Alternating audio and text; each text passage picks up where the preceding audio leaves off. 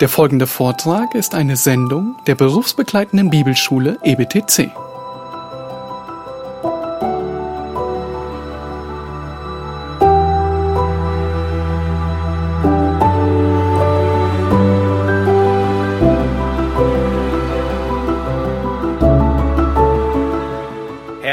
König auf deinem Thron. Das war das äh, vorletzte Lied, das wir gesungen haben. Und wie wahr es ist, insbesondere heute, wenn wir uns ähm, dem zweiten Teil des Buches Daniel zuwenden, dem siebten Kapitel. Ähm, wenn wir um uns herum sehen, sehen wir manchmal, sieht es nicht so aus, als wäre Gott auf seinem Thron. Aber wir werden heute sehen, dass er sehr wohl auf seinem Thron ist. Ähm, Tag für Tag, Jahrhundert für Jahrhundert. Für uns als Familie war diese letzte Woche eine besondere in gewisser Hinsicht. Und zwar haben wir unseren Kindern enthüllt, dass wir in Urlaub fahren im Sommer, dass es Urlaub gibt. Wir haben irgendwo ähm, Fernwohnung oder so ein Mobile Home gebucht und äh, wir hatten es den Kindern, ich glaube irgendwann am Mittwoch, äh, gesagt, wir fahren in Urlaub in einigen Wochen, wenn die Sommerferien beginnen. Könnt ihr euch vorstellen, wie die Reaktion war? Es war kaum zu bremsen. Ja, die Freude, die Begeisterung, einfach zu wissen, A, es gibt einen Plan überhaupt. Ähm, und äh, B, er endet gut, er endet mit Urlaub, ja. Und das Wissen um, da kommt Urlaub irgendwann, ja. Es ändert die ganze Perspektive in der Zeit, auf den wir auf den Urlaub zuleben. Nicht wahr? Geht's euch auch so? Nun, wir wissen bei uns Menschen, dass immer etwas dazwischen kommen kann. Ja, wie vor zwei Jahren, wenige Stunden bevor man in Urlaub fährt, ähm, hat man einen Unfall und äh, alles ist dahin. Aber nicht so bei Gott. Bei Gott trifft das nie zu, weil alles, was er sich vornimmt, wird er zu Ende führen. Es gibt nichts Unvorhergesehenes. Er ist mächtig genug, alles, was er sich vornimmt, zu Ende zu bringen. Und zu wissen, es gibt Urlaub, ist überhaupt schon eine Freude. Und wenn man da noch ein bisschen mehr Fleisch auf die Rippchen packt, ähm, dann bringt es noch mehr Freude und noch mehr Gewissheit mit, nämlich wann gehen wir, wohin gehen wir, ja, wie sieht es dort aus? Und sie wollten ein paar Fotos sehen, ja, vom äh, wie, wie wie wie es dort aussieht, ja, und, und und das steigert die Freude. Und genau das tut Gott mit seinen Kindern. Er gibt Perspektive, er gibt Hoffnung. Und nicht nur, es geht gut aus, sondern er sagt sogar, wie gut es ausgehen wird. Das Drehbuch der Weltgeschichte, es ist geschrieben. Und man könnte sagen, momentan laufen nur noch die Dreharbeiten. Es wird nur umgesetzt, was Gott niedergeschrieben hat. Und wir haben in, besonders in diesem Buch, in diesem Kapitel einen Einblick in Gottes Drehbuch. Ja, manchmal erscheint es, als würde alles aus den Fugen geraten, aber das ist Teil des Drehbuches. Auch wenn es manchmal nicht so aussieht. Gott gibt seinen Kindern Einblick in das Drehbuch der Weltgeschichte. Und das soll uns trösten, das soll uns Hoffnung geben, das soll uns Zuversicht geben. Und das ist gleichzeitig auch der Titel der Predigt. Einblick in Gottes Drehbuch der Weltgeschichte. Und wir sehen, dass Gott es überall tut, im Alten bis ins Neue Testament. Bei Abraham sagt er zum Beispiel, als er Sodom richten will, soll ich Abraham verbergen, was ich tun will? Das ist eine ähm, Frage, die er selbst beantwortet. Und er sagt, nein, weil Abraham soll seinen Kindern beibringen, den Weg des Herrn zu bewahren. Ich will, dass Abraham weiß, was geschieht. Weil er ist vorbereitet, er ist zugerüstet. Es wirft ihn nicht so schnell aus der Bahn. Und das wollen wir uns heute ansehen. Ja, Jesus tut dasselbe mit den Jüngern, mit Paulus und besonders in der Offenbarung, in die wir heute auch noch hineintauchen werden. Kurz nach Daniel werden wir uns Offenbarung 13 und 17 auch noch anschauen werden. Nun, wir starten heute mit dem siebten Kapitel. Man könnte sagen, Daniel 1 bis 6 ist Daniel Geschichte und Daniel 7 bis 12 ist Daniels Gesichte. Ja, ähm, das reimt sich sogar und ist äh, fast dasselbe, bis auf zwei Buchstaben Unterschied. Bis jetzt hat Daniel andere Träume gedeutet Und jetzt bekommt er selbst einen Traum und auch er braucht Hilfe bei der Deutung. Ähm, bei der Vision sehen wir, wendet er sich an einen der Engel, um genaueres zu erfahren. Das letzte Kapitel ist dieses Kapitel in aramäischer Sprache. Ab Kapitel 8 beginnt Daniel Buch dann wieder in hebräischer Sprache weitergeführt zu werden. Und was wir heute lernen wollen, sind drei Wahrheiten. Das erste ist, wir wollen getrost sein, indem wir sehen, dass Gott Regie führt. Gott führt Regie. Er hat das Drehbuch geschrieben und er führt den Film bis zu Ende. Wir werden sehen und getrost sein, dass Gott beendet den letzten Akt mit einem Happy End. Gott beendet ihn. Gut. Und wir müssen getrost sein, insbesondere wenn unsere Knie vor Angst manchmal schlottern. Und das werden wir sehen. Bei Daniel haben sie geschlottert. Und es ist keine Sünde, Angst zu haben. Aber vielmehr ist es eine Sünde, in der Angst zu bleiben sondern auf ihn zu sehen. Nun, wir haben heute, ähm, wir werden heute in Daniel Kapitel 7 viel sehen, ja, viele Tiere. Ähm, ich war schon versucht, den, äh, den Titel der Predigt Gottes Tierpark zu nennen. Ähm, wir sehen darin einen Löwen mit Adlerflügeln, einen Bären, einen äh, Panther mit vier Köpfen ähm, und ein anderes schreckliches Tier. Ja, es ist wirklich Gottes äh, Zoo der Weltgeschichte in gewisser Weise. Ähm, wir haben heute Muttertag und es gibt, ähm, es tut mir leid, keine Parallele in gewisser Weise, außer vielleicht, dass manche Mütter sich vorkommen, als, als wären sie in einem Kampf mit einem Tier mit vier Köpfen und vier, und vier Flügeln. Ja, vielleicht fühlt es sich manchmal so an, in, äh, in diesem äh, Zustand zu sein, aber äh, nein, wir, haben, wir werden hoffentlich viel Freude haben, wenn wir durch das Kapitel durchgehen. Und ich möchte mit Vers 1 beginnen.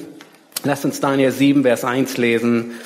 Das katapultiert uns mitten in den Beginn. Im ersten Jahr Belsatars, des Königs von Babel, hatte Daniel einen Traum und Gesichte seines Hauptes auf seinem Lager. Er beschrieb den Traum so, er schrieb den Traum sogleich auf und dies ist der vollständige Bericht. Und dann geht es los. Daniel, er hat hier einen Traum, eine Vision, was er sieht bei Nacht. All diese prophetischen Visionen, auch die, die noch kommen werden, die sind alle datiert. Und hier finden wir sie im ersten Jahr von Belsazar. Ja, Gott gibt Daniel nicht alle Informationen geballt auf einmal, weil er würde es nicht verkraften, sondern Gott portioniert und er lässt Daniel reifen und wissen. Und dieser Vers sagt uns, es beginnt im ersten Jahr Belsazars. Ja, das ist der Belsazar aus dem fünften Kapitel. Ja, nur zwei Kapitel weiter zurück. Das ist der Belsazar, der der letzte König Babels war. Daniel ist vermutlich in diesem Kapitel ungefähr 67 bis 70 Jahre alt. Es war die Zeit, in der Daniel aufs Abstellgleis gestellt wurde. Wir wissen nicht von wem, vermutlich sogar von Belsazar selbst. Ähm, vielleicht weil er für die Gesellschaft nicht mehr von Nutzen war. Aber Gott sah es anders. Für Gott war er noch von Nutzen, obwohl er schon 67 und vielleicht ein Vorruhestand oder berentet war.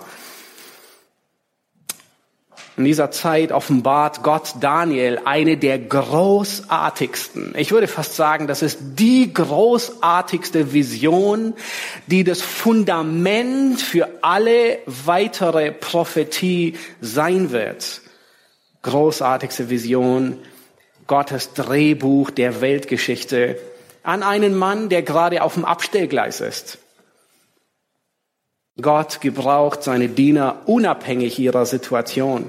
Es gibt für Diener Gottes kein Abstellgleis, auch wenn die Welt sie auf ein Abstellgleis stellt. Und ich hoffe, das ist für dich so ermutigend. Vielleicht verleitet dich deine Situation, in welcher du auch immer sein magst, zu denken, du wärst auf dem Abstellgleis. Ja, du würdest gerne Dinge tun und wirst ausgebremst und kannst sie nicht tun. Bei Gott gibt es kein Abstellgleis. Vielleicht denkst du, dass du in der Babypause nicht so viel tun kannst und nicht so wirksam bist für Gott. Vielleicht fühlst du dich extrem beanspruchst, auf 120 Prozent laufen und trotzdem wie auf dem Abstellgleis. Es gibt keine Zeit, wo du für Gott mehr oder weniger brauchbar bist. Vielleicht hast du eine Arbeitsstelle verloren oder da ist Krankheit, die dich müde macht oder be, ähm, vereinnahmt oder es ist die Pflege von Menschen, die gerade deine volle Aufmerksamkeit brauchen. Es ist kein Abstellgleis. Vielleicht hast du große Pläne und irgendwas bremst dich aus.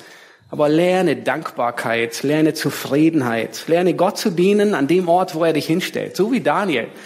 Er ist ausrangiert worden, aber nicht für Gott. Er dient weiter. Und Gott gebraucht ihn auf der Ersatzbank für sein großartiges Werk, das er hier tut. Nun lasst uns weiterlesen, die Verse zwei bis acht. Daniel begann und sprach, ich sah bei Nacht in meinem Gesicht und siehe, die vier Winde des Himmels brachen los auf das Meer. Und vier große Tiere stiegen aus dem Meer empor, jedes verschieden von dem anderen. Das erste glich einem Löwen und hatte Adlerflügeln. Ich schaute, bis ihm die Flügel ausgerissen wurden und es von der Erde aufgerichtet und wie ein Mensch aufrecht auf seine Füße gestellt wurde und wie ihm ein menschliches Herz gegeben wurde. Und siehe, das andere, zweite Tier, glich einem Bären. Und es war auf einer Seite aufgerichtet und hatte drei Rippen in seinem Maul zwischen seinen Zähnen und es wurde zu ihm gesprochen, steh auf, friss viel Fleisch. Danach schaute ich weiter und siehe ein anderes Tier, wie ein Panther. Das hatte vier Vogelflügel auf seinem Rücken. Auch vier Köpfe hatte dieses Tier und ihm wurde Herrschaft verliehen.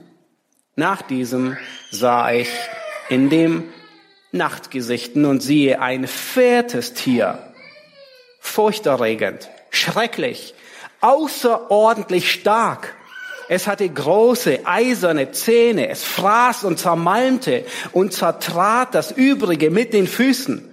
Es war ganz anders als alle anderen vorherigen Tiere und hatte zehn Hörner.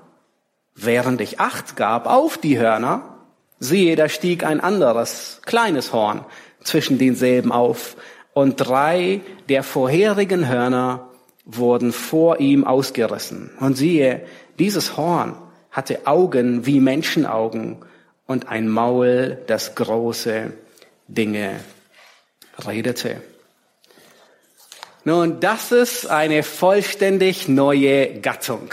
Es ist kein Erzähltext mehr, so wie wir es gewohnt waren aus den ersten sechs Kapiteln, sondern es ist Prophetie. Genauer genommen es ist apokalyptische Gattung oder Prophetie. Nun, jeden Tag liest du durch mindestens zehn verschiedene Gattungen, ohne es zu bemerken. Ja, vielleicht liest der eine oder andere morgens Zeitung und dann lesen wir einen WhatsApp-Status oder einen Facebook-Eintrag. Wir lesen vielleicht bei der Arbeit einen Gesetzestext oder müssen uns vorbereiten für irgend, ähm, irgendetwas. Ja, was, äh, wie, wie müssen wir uns verhalten? Ähm, vielleicht baust du am Nachmittag ein ähm, Ikea-Regal zusammen und hast dort liest dann hast du einen Bibeltext vor dir, dann hast du E-Mails, berufliche E-Mails, die du schreibst, wo du immer selbst immer am gleichen Text anfängst, sehr geehrte Damen und Herren. Ähm, zwischendurch liest du ein paar Emojis von deinem Ehepartner, ja, die du sehr gut einordnen kannst. Vielleicht erwartet dich zu Hause ein amtlicher Brief, ein Strafzettel oder was auch immer. Und abends liest du noch irgendetwas anderes zum Einschlafen, Herr der Ringe, um gut schlafen zu können. Nun, keiner hat Schwierigkeiten bei den einzelnen Gattungen irgendwie sie auseinanderzuhalten. Wir lesen sie alle und können sie auf Anhieb richtig einsortieren und verstehen. Nun, jeder von euch weiß, dass Comics anders gelesen werden wie die Bedienungsanleitung von Ikea, obwohl beide viele Bilder und wenig Text haben. Die Gattung hier, die apokalyptische, die ist extrem grafisch weil die Propheten Visionen gesehen haben. Sie haben etwas gesehen, ja, wie ein, wie ein Film in gewisser Weise. In, der, in dieser Gattung, in apokalyptischer Gattung, da geschehen Dinge, die sonst nicht möglich sind.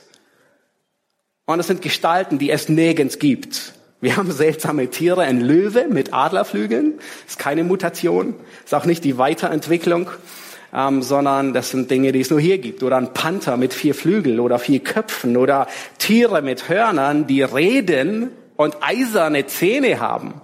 Nun, das gibt es nicht. Und Gott tut all das Nicht um uns zu ärgern, dass er so redet, wie er redet, sondern es ist seine Wahrheit, die er gibt, um zu kommunizieren, dass man über Jahrtausende hinweg verstehen kann, was er sagt. Dass nicht nur Johannes versteht, was 500 Jahre vor ihm geredet wurde, sondern dass auch wir zweieinhalbtausend Jahre fast nach dieser Prophetie immer noch einordnen können, was er meint. Nun, dieses Kapitel, es ist so großartig und in gewisser Weise dient es sogar als Muster, wie wir Prophetie auslegen. In diesem Kapitel haben wir Prophetie beim Niederschreiben.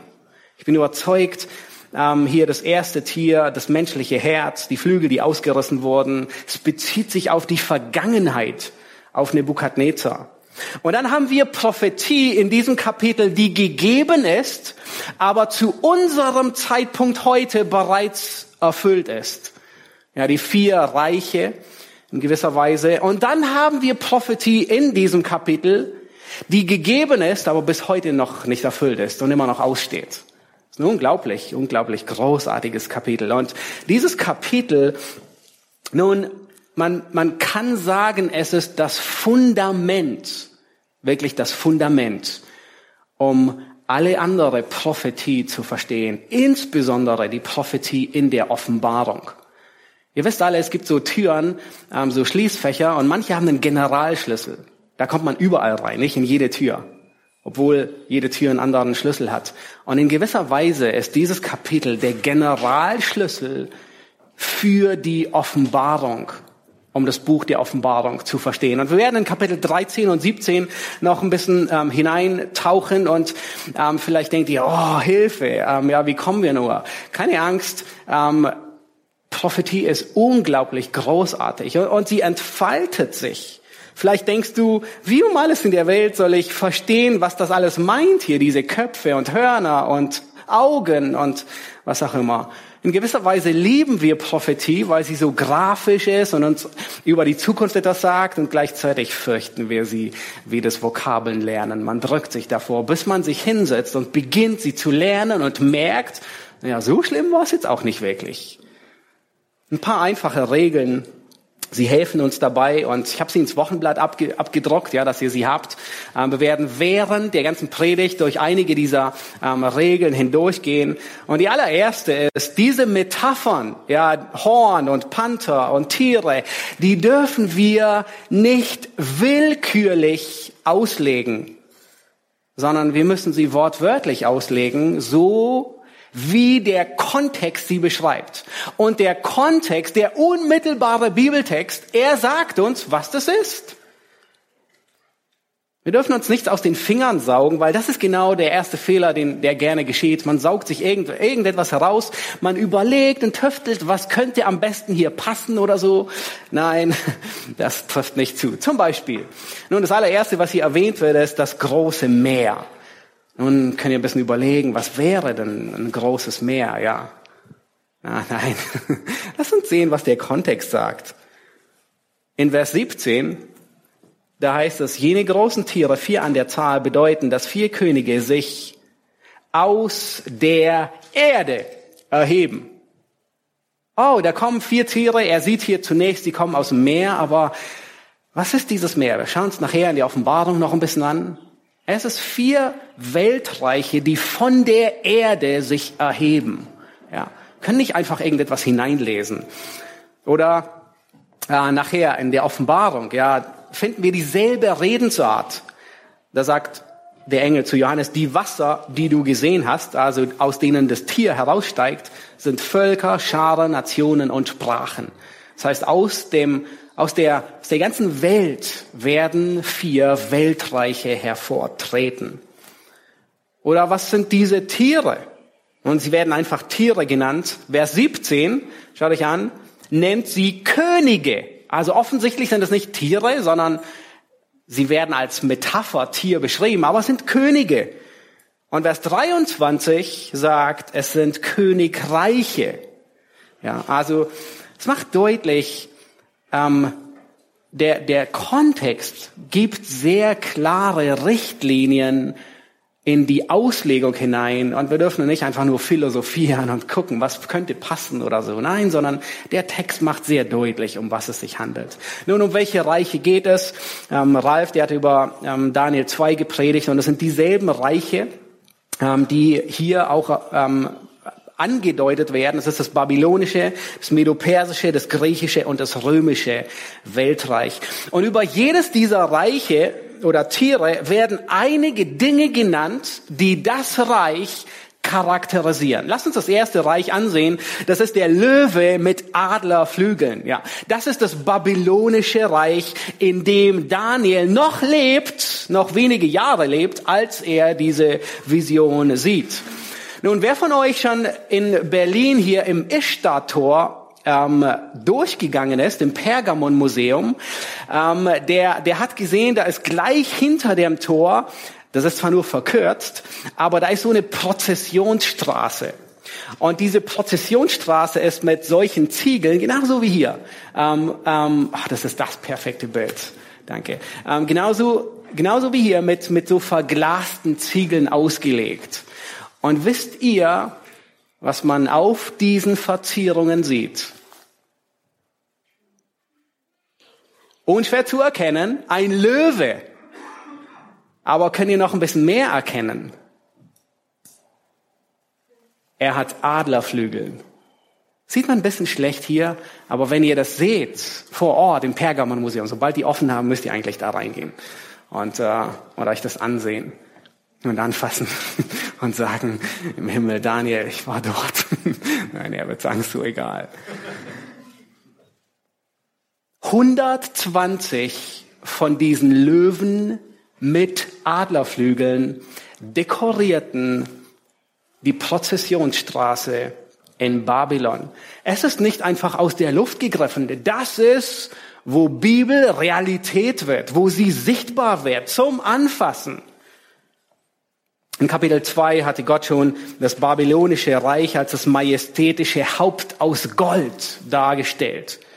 Und es ist naheliegend, dass diese, dieser Vergleich der Majestät fortgesetzt wird. Und hier wird er fortgesetzt als König der Landtiere, ja, das babylonische Reich, das majestätische Tier der Erde, der Löwe und als das majestätische Tier der Lüfte, nämlich der Adler.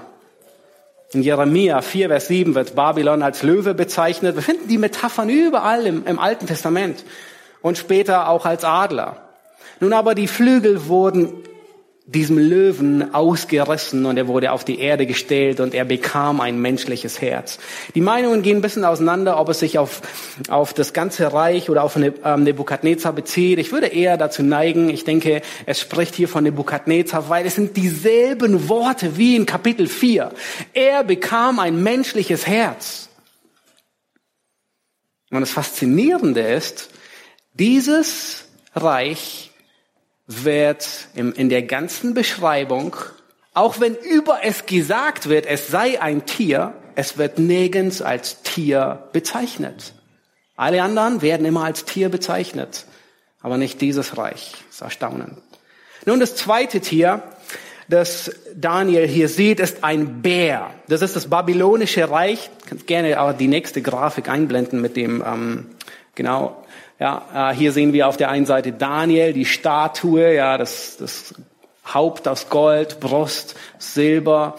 Ähm, das zweite ist das Medo-Persische Reich. Es wird beschrieben als ein Bär, der auf einer Seite ist, auf dem Bild nicht so gut zu sehen, aber auf einer Seite ist er aufgerichtet und er hat drei Rippen in seinem Maul.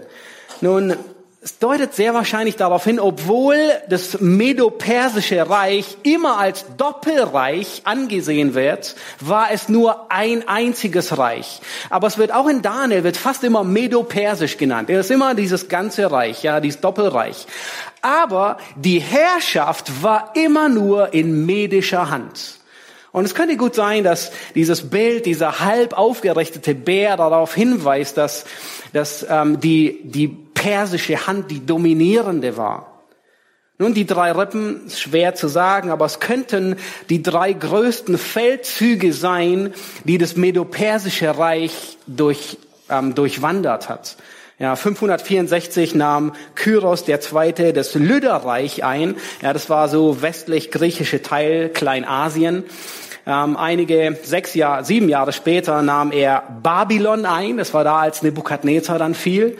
Und äh, ein paar Jahre später nahm sein Sohn Kambysus Ägypten ein. Das waren so die drei größten Feld- und Raubzüge, ähm, die das Medo-Persische Reich gemacht hat.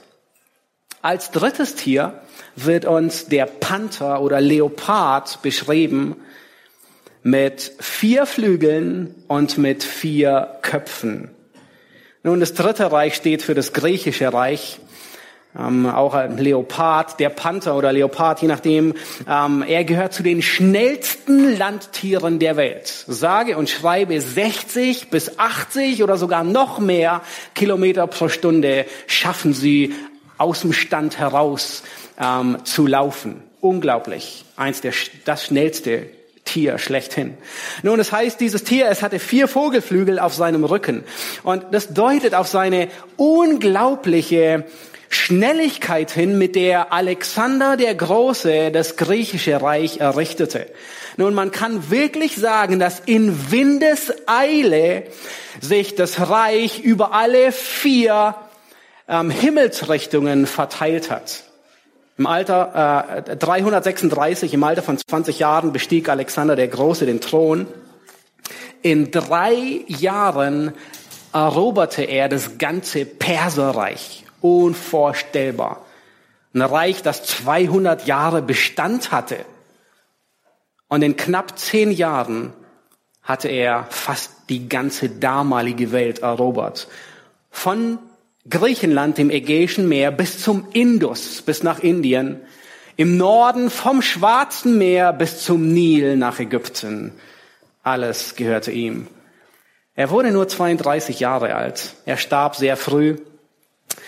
Er hatte noch keinen Sohn. Seine Frau, die war schwanger und gebar den Sohn. Die wurden leider zwölf Jahre später beide ermordet. Und mit der Ermordung, weil kein Sohn da war, begannen Rivalitäten.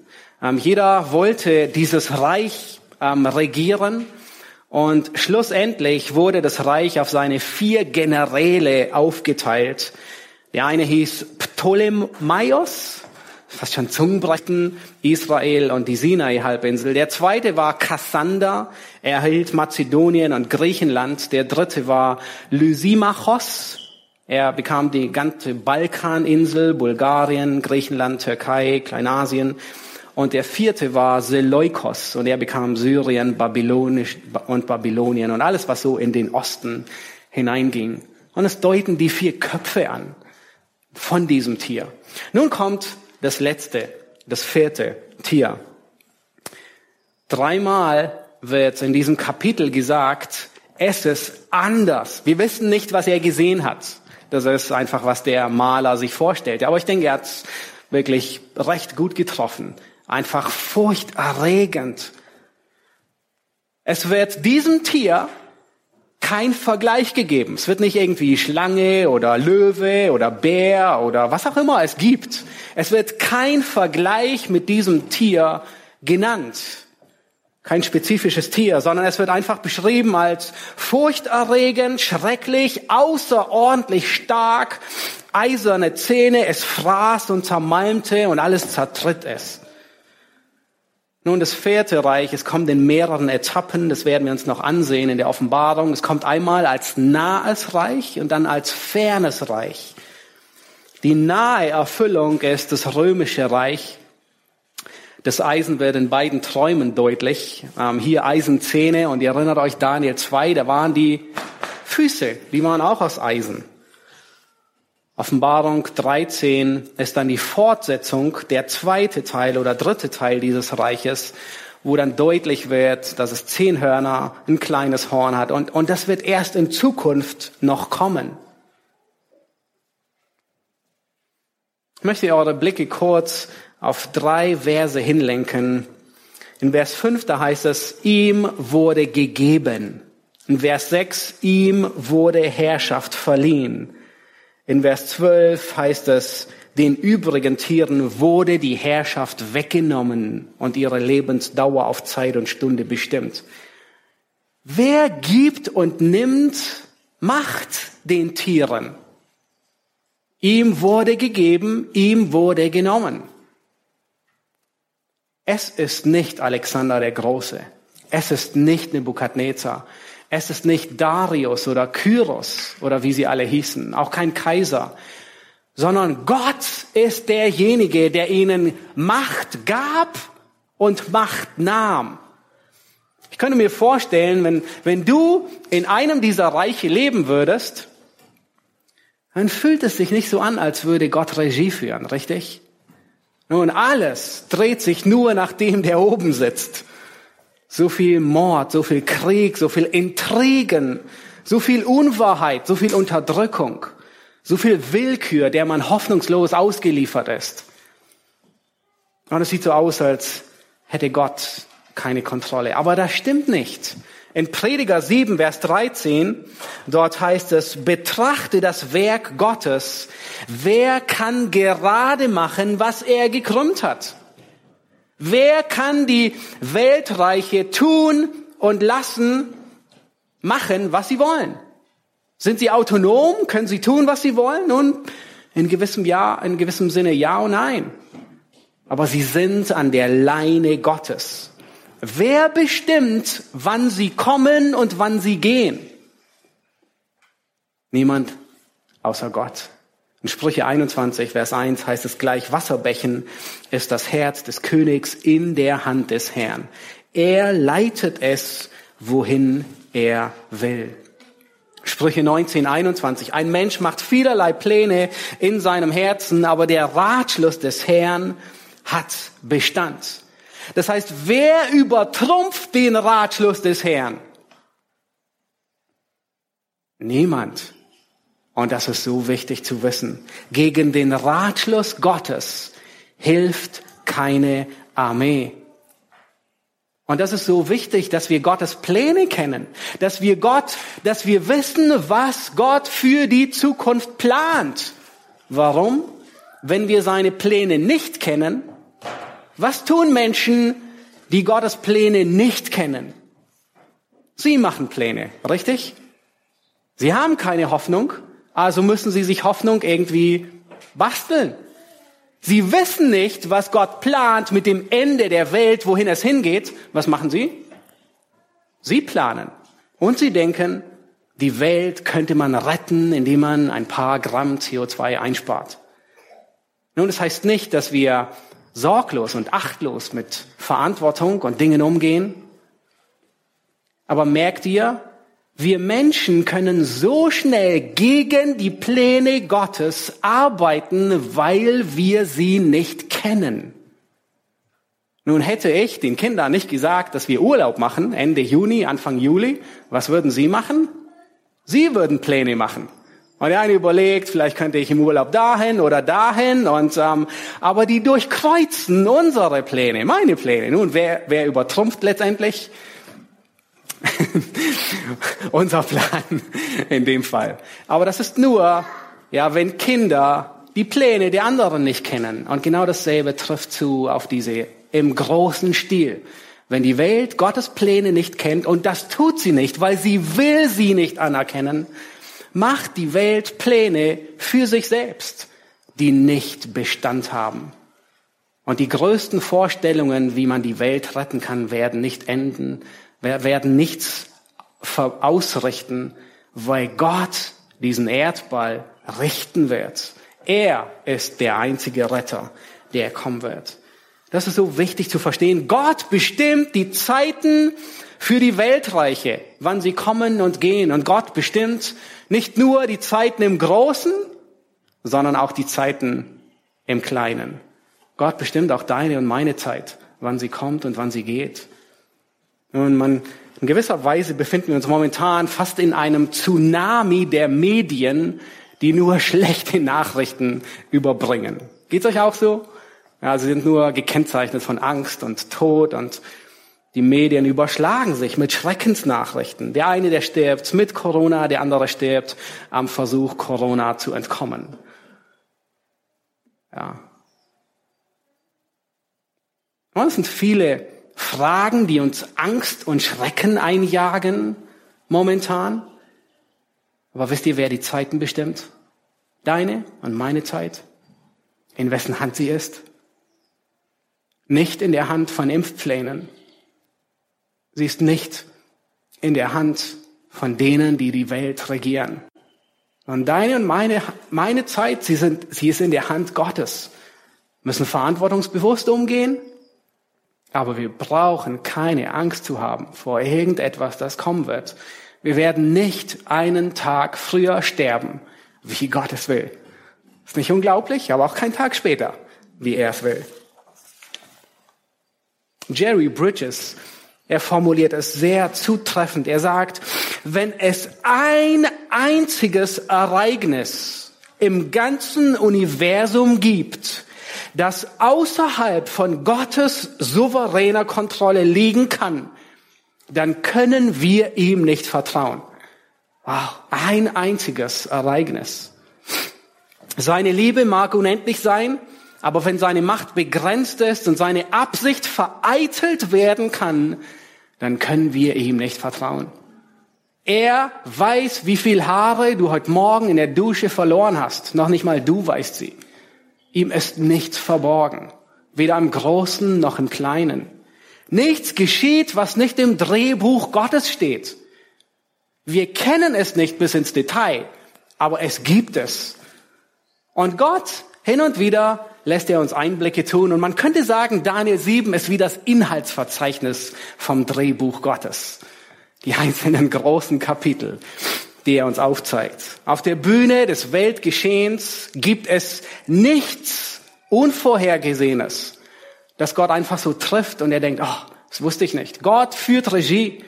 Das tröstet uns dann, wenn wir machtlos sind, wenn wir anderen ausgeliefert sind, wenn wir uns bewusst sind, dass wir nicht alles unter Kontrolle haben.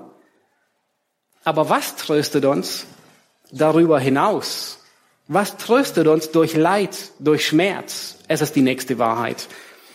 Nämlich, dass Gott den letzten Akt mit einem Happy End beenden wird. Lasst uns die nächsten Verse aus Daniel lesen. Daniel äh, 7, Vers 9 bis 14. Da heißt es, und ich schaute, bis Throne aufgestellt wurden und ein Hochbetagter sich setzte. Sein Gewand war schneeweiß und das Haar seines Hauptes wie reine Wolle. Sein Thron waren Feuerflammen und dessen Räder ein brennendes Feuer. Ein Feuerstrom ergoss sich und ging von ihm aus. Tausendmal tausend dienten ihm und zehntausendmal zehntausend standen vor ihm. Das Gericht setzte sich und die Bücher wurden geöffnet. Ich sah fortwährend hin wegen des Lärms der hochfahrenden Reden, die das Horn führte. Ich sah zu, bis das Tier getötet und sein Leib umgebracht und einem brennenden Feuer ausgeliefert wurde. Auch den übrigen Tieren wurde die Herrschaft weggenommen und ihre Lebensdauer wurde ihnen auf Zeit und Stunde bestimmt. Und ich sah in den Nachtgesichten und siehe, es kam einer mit den Wolken des Himmels, gleich einem Sohn des Menschen. Und er gelangte bis zu dem Hochbetagten und wurde vor ihn gebracht. Und ihm, dem Sohn des Menschen, wurde Herrschaft und Ehre und Königtum verliehen. Und alle Völker, Stämme und Sprachen dienten ihm. Seine Herrschaft ist eine ewige Herrschaft, die nicht vergeht. Und sein Königtum wird nie zugrunde gehen. Lass uns die Verse 26 und 27 noch lesen. Hier wiederholt sich ganz viel und der Engel, der erwähnt noch einige Dinge.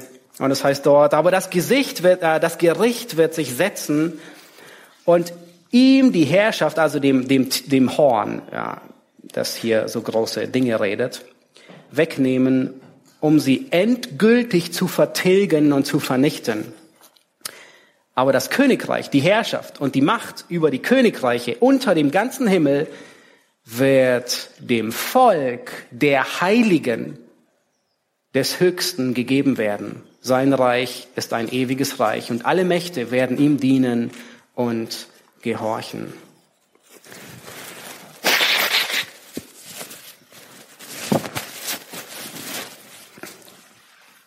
Habt ihr gesehen, wo hier die Weltgeschichte endet? Da, wo sie begonnen hat, am Thron Gottes. Hier in Vers 9 findet ein, ein, ein Kamerawechsel statt. Die Perspektive, sie wechselt von den vier Weltreichen weg, und zwar zu Gott in den Himmel. Gott war schon immer aktiv, aber hier im letzten Akt des Weltgeschehens, da rückt sein Handeln vom Hintergrund in den Vordergrund. Jetzt wird Gottes Handeln mehr sichtbar. Habt ihr gesehen, welche Eigenschaften über Gott erwähnt werden? In Vers, ab Vers 9 und 10. Das sind dieselben wie in der Offenbarung, wie in der Offenbarung für Christus benutzt werden. Offenbarung 1. Nun, er wird der Hochbetagte genannt. Das bedeutet nicht, dass er alt und gebrechlich ist, sondern dass er ewig ist. Das Verrückte über Gott ist, er ist genauso jung, wie er alt ist. Er existiert ewig. Für ihn läuft die Zeit nicht ab. Und dann heißt es, sein Gewand war schneeweiß. Das deutet darauf hin, dass er rein und gerecht ist. In ihm ist nichts, was böse ist, hinterlistig ist, selbstsüchtig ist, diktatorisch ist. Und dann heißt es, das Haar seines Hauptes war wie reine Wolle. Es bedeutet, er ist unglaublich weise. Es bedeutet nicht, dass er ergraut ist, weil er alt geworden ist, sondern spricht davon, dass er unglaublich weise ist. Er weiß, warum er tut, was er tut. Und wir dürfen ihm vertrauen. Du darfst ihm vertrauen, dass Gott tut, was er tut, weil er weiß, was er tut. Insbesondere dann, wenn er uns Dinge sagt und manchmal, wenn er uns Dinge nicht sagt. Die Dinge, die verborgen sind, die sind nicht bei uns, sondern sie liegen bei dem Herrn. Und wenn er uns Dinge nicht sagt, dann tut er es in seiner Weisheit, nicht damit er mit uns Katz und Maus spielt, sondern weil es offensichtlich nicht gut ist, es zu wissen. Nun, wenn ihr wisst, dass ein Impftermin für Tetanus bei euren Kindern ansteht in drei Monaten, was tut ihr in den letzten drei Monaten vorher? Jeden Tag sie dran erinnern. Hey, Otto, in 99 Tagen sind wir bei der Impfung. Am nächsten Morgen, hey Otto, in 98 Tagen sind wir bei der Impfung. Nein, niemals.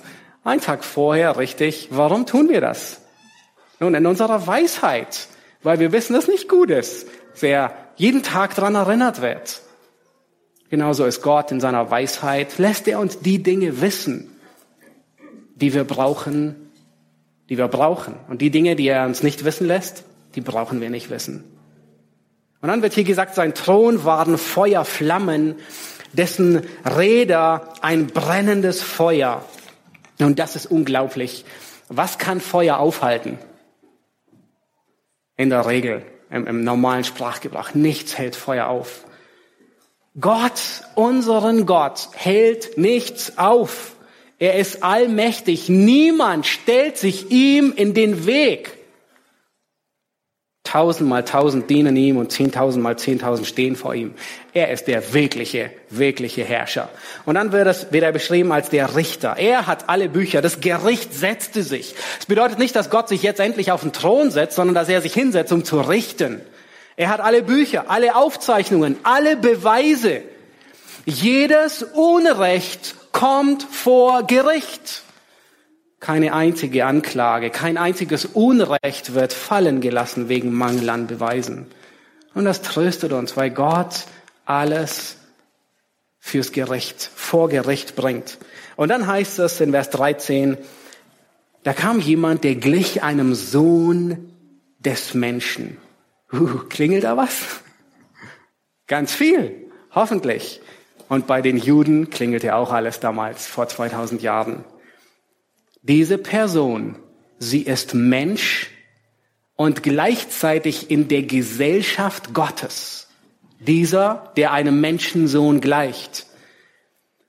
Und noch viel mehr. In Vers 14 und Vers 24 wird zwischen dieser Person und Gott überhaupt nicht mehr unterschieden, sondern sie werden als identisch genannt. Diese Person ist Gott. Das ist der Messias. Und es gibt in der jüdischen rabbinischen Literatur viele Beispiele, dass diese Stelle als den Messias bezeichnen. Sie wussten, hier spricht Daniel vom Messias. Hier ist ein Beispiel. Es heißt, ähm, zitiert aus Enoch, dieser Menschensohn, den du gesehen hast, ist der, der die Könige und die Mächtigen von ihren Sitzen und die Starken von ihren Thronen stürzen wird. Sie wussten, der Messias wird alle Reiche zu Ende bringen und sein Reich aufrichten.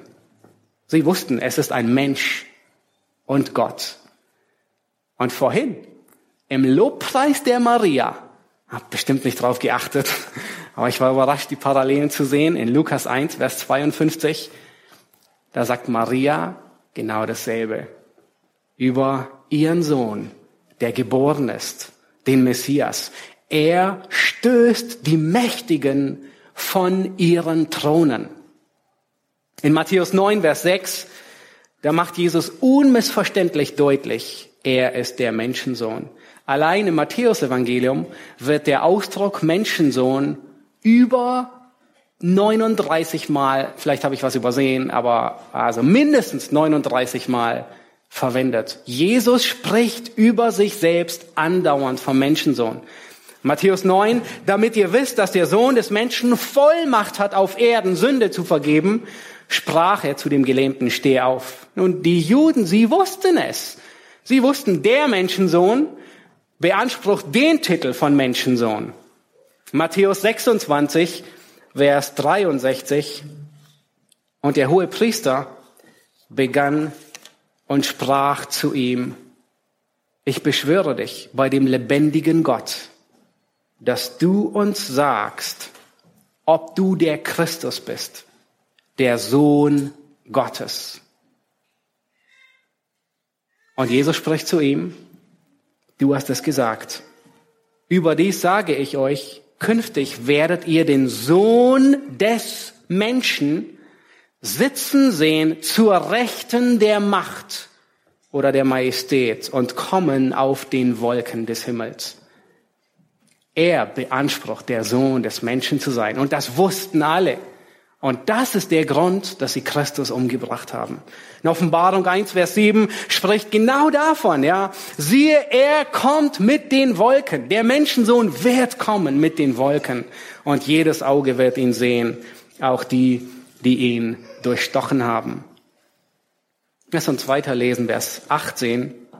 Da heißt es, aber die Heiligen des Allerhöchsten werden die Königsherrschaft empfangen und sie werden die Königsherrschaft bis in Ewigkeit behalten.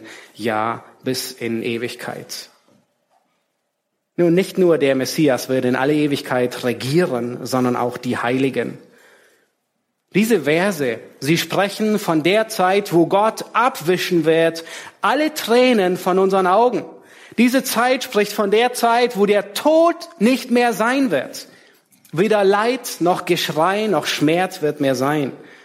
Die Sünde und der Fluch der Sünde werden nicht mehr sein.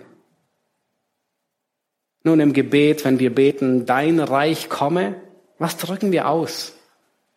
Wir drücken aus, dass wir in der Erwartung dieses Reiches sind.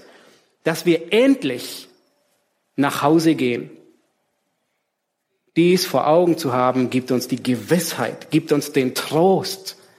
Sei getrost, Gott bringt es gut zu Ende. Diese Zeit wird kommen. Nun, wenn du zu den Heiligen gehörst, wenn du zu denen gehörst, die Christus erkauft hat, dann endet es für dich mit einem Happy End.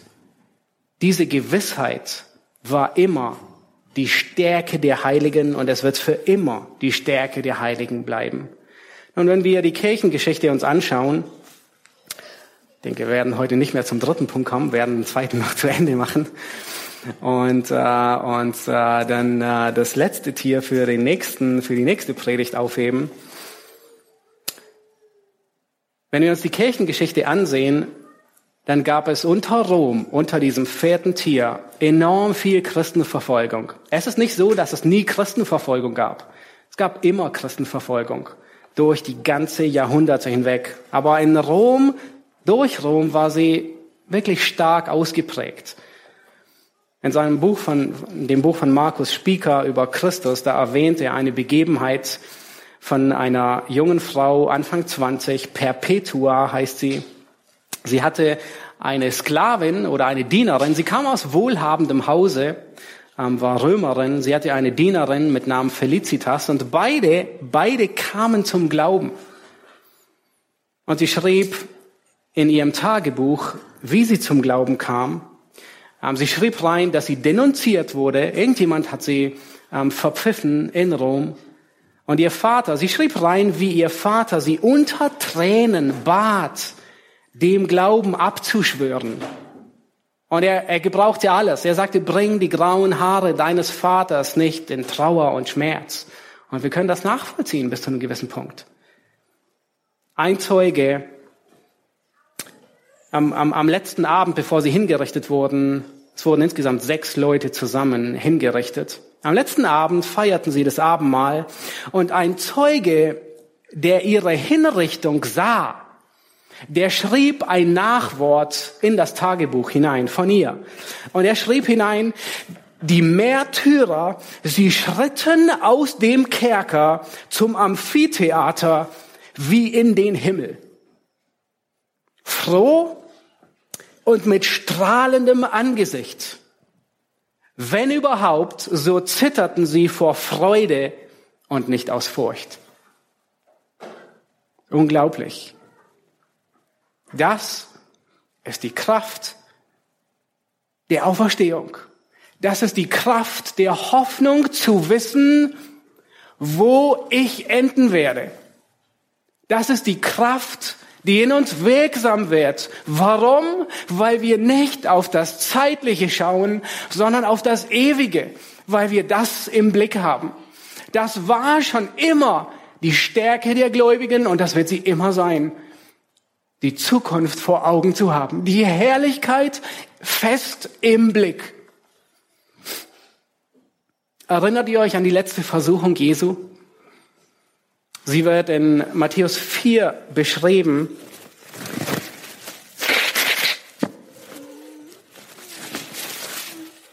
Wo Satan zu Jesus kommt und er zeigt ihm alle Reiche der Welt und ihre Herrlichkeit.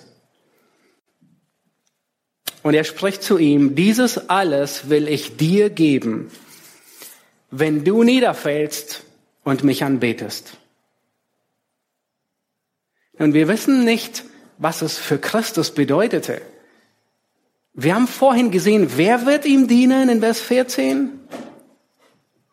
Alle Völker, Stämme, Sprachen, die ganze Erde wird ihm dienen. Das ist bereits verheißen. Das ist seine, seine Destination, das ist seine Bestimmung. Er wird herrschen. Und was verheißt Satan ihm? Er sagt, ich gebe dir die Freude, das, was für dich bestimmt ist, mit einer Abkürzung, mit einer unrechtmäßigen Abkürzung. Nämlich ohne das Kreuz. Das würde allen zum Wohl dienen aber es würde nicht. Wisst ihr warum? Christus willigte nicht ein. Er wollte nicht nur ein Reich haben um des Regierens willen. Das war nicht sein Ziel. Er wollte ein Reich haben aus den Menschen, die er sich selbst erkauft hat. Er wollte nicht wie Satan sich ein Reich erbeuten über alle Völker, Stämme und Sprachen zu regieren in falscher Weise, in Sünde. Und wenn wir das nächste Mal uns den Text ansehen, dann, dann ist es unglaublich, was Kapitel 13, Offenbarung 13 und 17 uns beschreibt, wie dieses Reich aussehen wird. Nein, Christus wollte sein Reich mit den Leuten, die er sich selbst erkauft hat. Er hat uns durch sein Blut erkauft. Wir sind jetzt schon Erben des Reiches. Wir lieben Christus nicht weil er uns zwingt und uns in seine Unterordnung bringt, sondern weil wir freiwillig seine Diener sind. Alle geistlichen Segnungen, die sind uns jetzt schon zu eigen. Und alle anderen Segnungen, die folgen noch. Schaut euch Hebräer 2, Vers 10 bis 11 an. Und hier finden wir eine unglaubliche Parallele zwischen Christus und unserem Leben. In Hebräer 2, Vers 10 und 11, da sagt der Schreiber, denn es war dem angemessen, um dessen Willen alles ist und durch den alles ist. Also er spricht von Christus. Es war angemessen, den Urheber ihres Heils durch Leiden zu vollenden. Und dann heißt es, denn sowohl der, welcher heiligt, wer ist der, welcher heiligt? Christus. Als auch die, welche geheiligt werden. Wer sind die, die geheiligt werden? Wir sind alle von einem. Die vor uns liegende Freude, wie erreichen wir sie? Wie erreichen wir sie? Wie hat Christus sie erreicht? Gott hat es bestimmt, dass es durch Leiden geschieht. Die vor ihm liegende Freude durch ein Tal des Leidens. Und das ist, was der Hebräerbriefschreiber in Kapitel 2 sagt, dass Christus die Freude, die vor uns liegt, diese Herrlichkeit, um die andere willig in den Tod gegangen sind, weil sie den Himmel vor Augen sahen. Die Freude, die vor uns liegt, wie erreichen wir sie? Durch Leiden.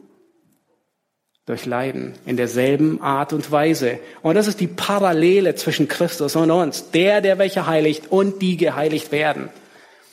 In gleicher Weise. Und das nennt man Heiligung. Die geheiligt werden. Wer sind die, die das Reich empfangen werden? Die Heiligen. Warum werden sie so genannt? weil sie a geheiligt sind und im Prozess der Heiligung sich befinden. Und es macht so Sinn, warum der Schreiber des Hebräerbriefes sagt, dass ohne Heiligung niemand den Herrn sehen wird. Was tröstet uns? Was gibt uns Zuversicht? Was gibt uns die Gewissheit? Was ist der sichere Anker unserer Seele, wenn es um uns herum tobt? Hebräer 6, Vers 19 sagt es, diese Hoffnung vor Augen, dass wir in diese Herrlichkeit eingehen, dass wir die Heiligen des Reich mit Christus erben werden. Diese Hoffnung halten wir fest als einen sicheren und festen Anker der Seele, der auch hineinreicht ins Innere hinter den Vorhang. Das ist unsere Zuversicht, die wir haben. Ich möchte hier äh, beenden, ähm, weil Zeit ist um. Ähm, es würde jetzt noch eine wirklich lange Zeit ähm, erfordern, ähm, durch den Rest hindurchzugehen. Aber das wollen wir, Gott will, ja, irgendwann die nächsten äh, Predigten tun, dass wir uns ansehen, wer ist dieses letzte Reich mit den zehn Hörnern, mit dem einen Horn. Wie verstehen wir all die Aspekte? Wie hängen sie mit der Offenbarung zusammen? Und werden uns dann insbesondere Offenbarung 13 und 17 äh, noch zuwenden.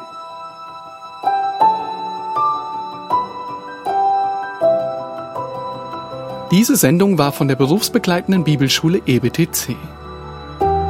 Unser Ziel ist, Jünger fürs Leben zuzurüsten, um der Gemeinde Christi zu dienen. Weitere Beiträge, Bücher und Informationen findest du auf ebtc.org.